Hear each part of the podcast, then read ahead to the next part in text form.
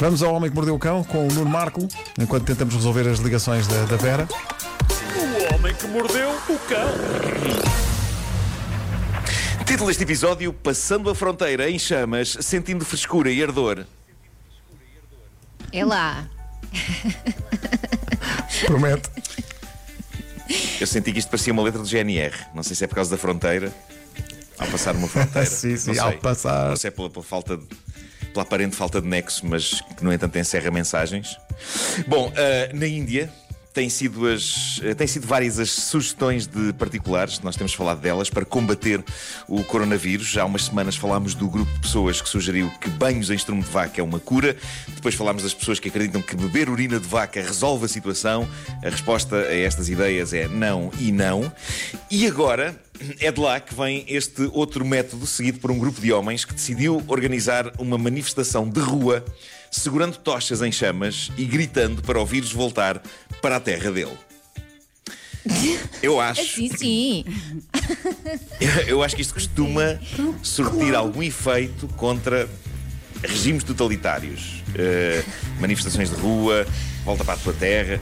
Uh, eu, eu não creio que o coronavírus se impressione com isto. Aliás, eu creio que ele é capaz de se juntar à manifestação todo contente. Não se manifestem nas ruas, malta.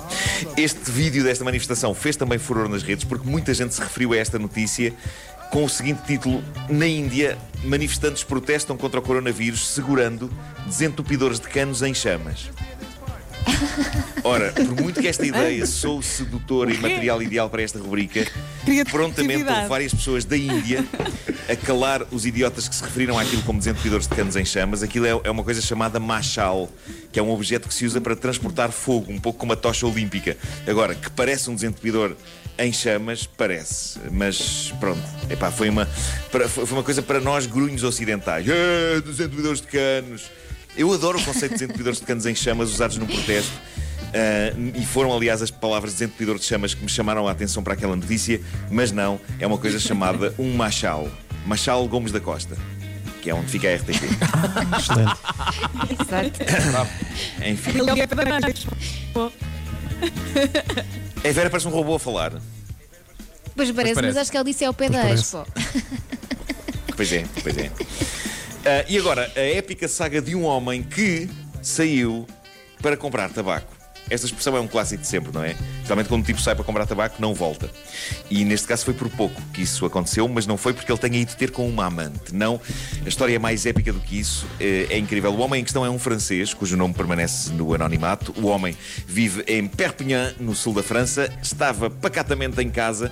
Já há muito tempo que não usava a palavra pacatamente numa edição do Homem que Mordeu o Cão. É verdade, é verdade. mas é- ele, ele estava pacatamente em casa, em pleno distanciamento social, quando constata: Oh diabo, acabaram-se os cigarros. E foi assim que, enquanto as autoridades clamavam às pessoas para que ficassem em casa, este homem decidiu sair com o objetivo de conduzir até La Ronquera, em Espanha, que é um lugar coladinho à fronteira, para comprar cigarros. E quando chega perto da fronteira, há a polícia que lhe diz: Não, o senhor está maluco, tem de voltar para trás. Um parênteses antes de continuarmos, e vamos continuar porque esta história vale muito a pena.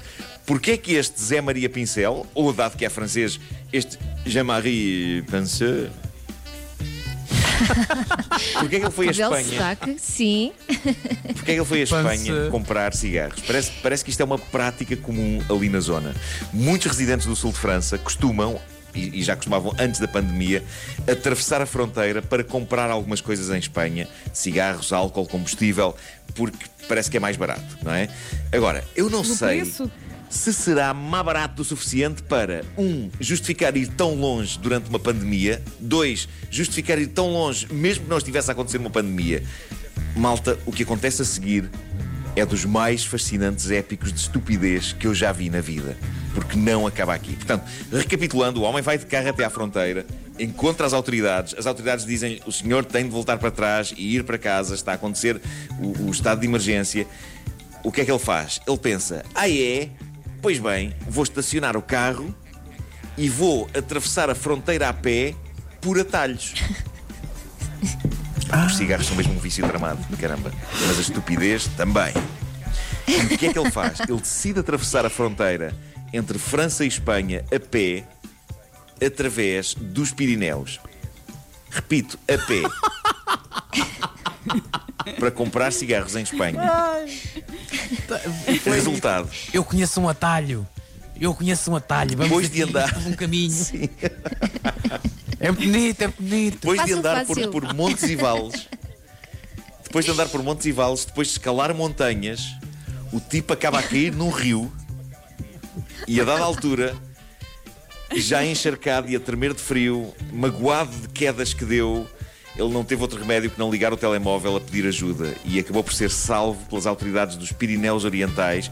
Pá, coitados, epá, com tanta coisa que podiam estar a fazer, tiveram que salvar aquele idiota. O homem estava num estado lastimoso, quase em hipotermia. Depois de recuperar, teve de desembolsar uma multa de 135 euros por desrespeito à quarentena. Ah, a notícia não esclarece se ele deixou de fumar, mas eu acho que Parece-me uma excelente oportunidade para isso.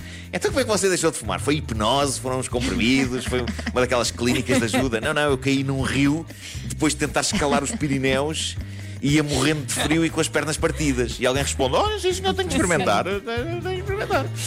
Bom, eh, para terminar, temos de falar de um assunto chato. Malta, temos de falar de um assunto chato, mas que Então. espicaçou o meu interesse quando me cruzei com uma notícia sobre isto, com o grande título de notícia dos últimos tempos. A notícia dizia: médicos. Reparem bem no que a notícia diz. Médicos alertam não use pasta de dentes como lubrificante. Hã? O quê? que andam a fazer? Por que andam Quê? a dizer isso? É que O até é título capaz de arder um espicaçou bocadinho. definitivamente o meu interesse. Ao ler a notícia, eu percebi, eu estou em choque, eu percebi que nos últimos meses, e talvez agora a coisa esteja a agravar-se porque as pessoas estão fechadas em casa, e estão frustradas e querem experimentar coisas, mas nos últimos meses há uma espécie de uma trend. Isto está trending, é uma tendência em algumas redes sociais que consiste no seguinte: pessoas que usam pasta de dentes como lubrificante quer para prazer solitário, quer para prazer a dois. Há uma coisa que todas as pessoas que tentam isto têm em comum. E só isso deveria impedir mais pessoas de continuar a fazê-lo. Todas as pessoas que tentam isto vão para as redes dizer o quão profundamente doloroso se revela este processo. E isto levou uma especialista, a doutora Shri Data, que é consultora em ginecologia e obstetrícia numa clínica na América, acho eu. Eh, Ela veio dizer à imprensa: por favor, não usem pasta de dentes em mais nenhuma zona do corpo que não, como o próprio nome do produto Mas indica, porquê? nos dentes. Chegámos a um ponto da história da humanidade em que alguém tem de vir a público e à imprensa dizer: pessoal, não usem a pasta de dentes noutro sítio do corpo. Não- não- o, o que é que se passou? O que é que se passou? A grande questão para mim é quem, quem é que pode achar isto uma boa ideia? Eu imagino variadíssimos outros produtos e substâncias serem usados para este efeito antes de se tentar a pasta de dentes. Ainda por cima, a pasta de dentes, aquilo é péssimo para barrar. E eu sei que estou a dizer isto e parece que exper- que experimentei, mas não, é lógico, aquilo não só, não só porque aquilo é pastoso, é pastoso, não é um creme que deslize bem, mas ainda por cima seca depressa, mas acima de tudo, quem no seu perfeito juízo aproxima menta das suas partes baixas. Não aprenderam nada Exato. com a minha experiência com um gel de banho mentolado chamado Samurai Ice, e isso era um gel de banho. Um gel de banho que mais tarde vinha perceber que tinha escrito na embalagem não usar na zona genital. Que gel de banho é este? Quem é que faz isso? Percebi isso tarde demais. Agora, pasta de dentes, caramba, não há, não há um cremezinho para as mãos, não há uma vaselina, não há um azeite, não há, um- pronto, uma manteiga, uma planta, uma, uma flora. Não há uma flora. Uma planta. Uma vaqueiro. É isso, não é? Pasta Ai meu Deus. Mas tornou-se uma tendência. Ó, ó, Marco, pensa só. Tornou-se Uma, uma tendência. É, é até na conversa íntima é muito pouco sexy, não é? Sim. Tu não consegues imaginar um casal Péssimo. que já está nos preliminares e ele diz-lhe assim de repente ao ouvido: Fica só aqui dois minutos que vou ali buscar o Colgate.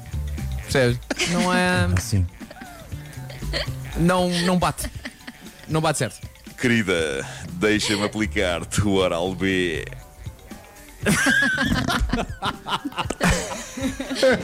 Curiosamente, essa pasta tem um título, tem um nome. Sim, sim. Tem. Pode levar a um engano, eventualmente. Yeah.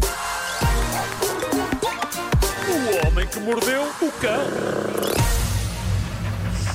Rádio Comercial, bom dia, são 9 horas.